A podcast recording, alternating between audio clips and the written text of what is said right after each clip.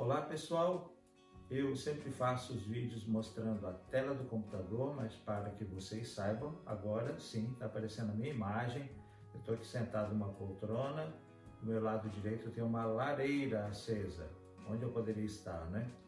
É, muitos de vocês sabem, eu tenho um filho que mora aqui nos Estados Unidos. Eu fiquei muitos anos sem vir visitá-lo, porque ele sempre vinha ao Brasil.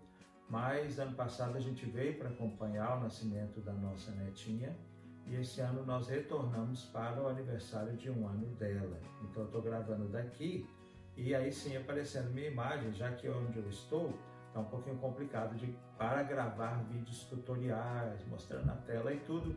Então estou explorando alguns temas onde o que eu preciso passar são informações para as quais eu não precisaria mostrar a tela do computador, tá bom?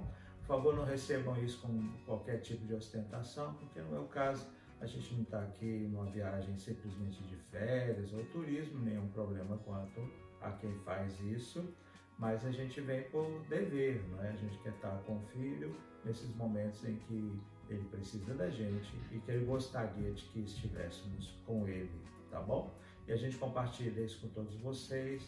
Muitos de vocês nos acompanham já há muitos anos né, com quem a gente já tem amizade, a gente se sente bem família com todos vocês, isso sem nenhum exagero, tá bom? E por isso a gente tem o prazer de compartilhar. Bem, o que eu queria falar com vocês, conforme o título dessa postagem, se você está pensando em comprar um notebook, considere algumas coisas que eu vou compartilhar aqui, tá bom? O pessoal sempre espera que a gente fale uma marca, um modelo, mas na realidade as marcas e modelos hoje estão muito niveladas, elas estão muito parecidas. Então, o que você deve pensar se você é uma pessoa com deficiência visual total, perda total como eu, ou baixa visão? Bem, seria o seguinte: é, eu tenho perda total, então para mim não faz muita diferença o tamanho da tela. Eu até prefiro uma tela pequena, porque se a tela é pequena, o notebook também é pequeno, é mais fácil transportar. Mas se você tem baixa visão, você pode preferir uma tela maior.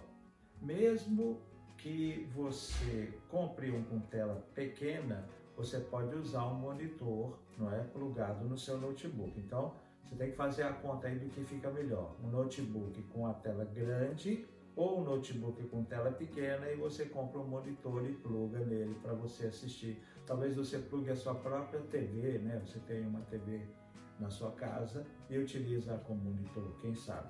Então, a questão do tamanho do monitor. Agora, por que a gente pensa no tamanho do monitor? O notebook ele fecha como se fosse uma pasta, né? Fosse uma sanduicheira, assim, né? Então a parte de cima casa no tamanho para a parte de baixo. O que, que a gente tem na parte de baixo? O teclado. E por isso mesmo você vai ter que considerar como que você quer usar esse notebook. Você vai usar um teclado externo? Se você vai usar um teclado externo, não importa o tamanho do teclado do notebook, já que você não vai usar. É o meu caso, eu não uso o teclado do notebook. Se for assim, você pensa no seguinte: vai usar o teclado externo, não faz diferença o tamanho da tela e nem do notebook, né? Agora, se você vai usar o teclado do notebook, há lojas, por exemplo, como da Samsung, onde você pode ir e tocar no, no equipamento antes de comprá-lo. Aí você vai considerar se quer um teclado com o teclado da calculadora, o tamanho das teclas e a disposição, tá ok? Então lembra disso. É, se eu sou cego, não me importa o tamanho da tela, mas se eu considerar que o tamanho da tela define o tamanho do teclado, porque se o teclado, se o espaço para o teclado for muito pequeno, uma tela de 12 polegadas, por exemplo, todas as teclas estarão ali, mas algumas terão duas, três funções. Então vou ter que descobrir como funciona aquilo e para poder mapear o teclado, tá bom? Outra coisa, o peso do teclado, dependendo para do teclado, do notebook, dependendo para onde você vai, porque tem gente que acorda cedo, vai para a faculdade, vai para a escola, vai para o trabalho, vai ter que carregar esse notebook. Se ele for muito pesado, complica na mochila ou debaixo do braço. Provavelmente na mochila para não ficar à vista, né? Então o peso dele faz diferença. Tem teclados mais leves, ó, com notebooks mais leves e existem também mais pesados. Mais uma coisa, a bateria. Se você vai usar ele o tempo todo em casa, ou a maior parte do tempo em casa, você não precisa se preocupar se a bateria tem uma autonomia muito grande, 6 horas, por exemplo, né? Mas se você vai, faz diferença. Então observe quantas coisas você tem que levar em conta antes de pensar qual é a marca e qual é o modelo. o HD ou SSD. O HD é onde vai ficar armazenado tudo que você tem no computador, seus arquivos de texto, de áudio, de vídeo. Se você precisar de muito espaço, você vai pensar no HD, porque o HD tem muito espaço, 1 tera, por exemplo, né? 1 terabyte. Agora, o HD ele é mais lento para você trabalhar com seu computador. O SSD é muito mais rápido, mas para encontrar um SSD com muito espaço vai ficar muito caro.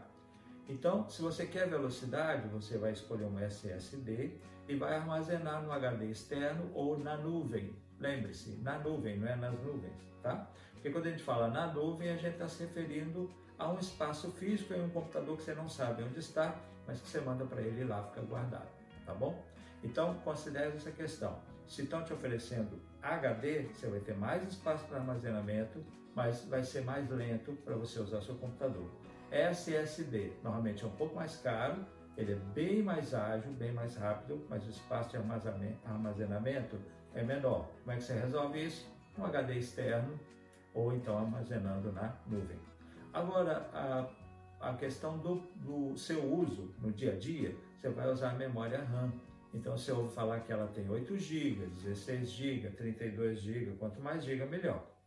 Embora, se você estiver trabalhando só com textos, você não precisa de uma velocidade muito grande e por isso mesmo a, a sua memória RAM precisa ser uma memória assim tão robusta. Mas se você faz edição de vídeo, edições de áudio e tanto mais, é muito bom. Assim, é sempre bom, mas você vive sem se você não trabalha com áudio e vídeo, por exemplo, o tempo todo, né? Então, se o seu tiver 8, 16, 32, é isso que vai contar. Então, assim, que eu me lembre aqui rapidamente são esses fatores que você vai levar em conta quando você for comprar o seu notebook ou laptop, né? Prefiro até laptop, mas no Brasil fala muito notebook, né? Aqui fora eles falam sempre laptop.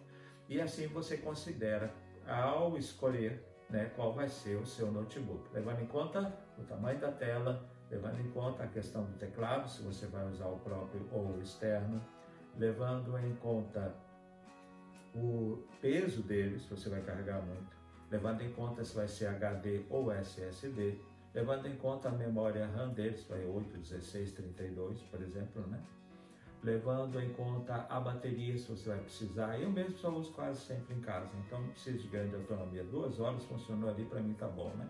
Considere tudo isso e pense também que existem é, computadores usados. Se você tiver um técnico que possa avaliar o equipamento para você antes, você pode fazer uma boa compra. Lembre-se que não há nenhum problema em a gente pedir ajuda para alguém na hora de adquirir. Alguém que vai conosco, alguém que avalia, alguém que nos acompanha. Porque em tese você vai comprar um notebook e vai usar por vários anos, né? O meu já está com mais de 5 anos. Ok, pessoal? Então, obrigado por nos acompanharem. É, por favor, continue divulgando né, o canal do Projeto 9, estamos em 2023, caminhando para 10 mil inscritos e procurando com conteúdos como esse ajudar nossos colegas com deficiência visual e baixa visão no Brasil e fora dele. Onde alcançar vai ser muito bom. Um grande abraço, até a próxima.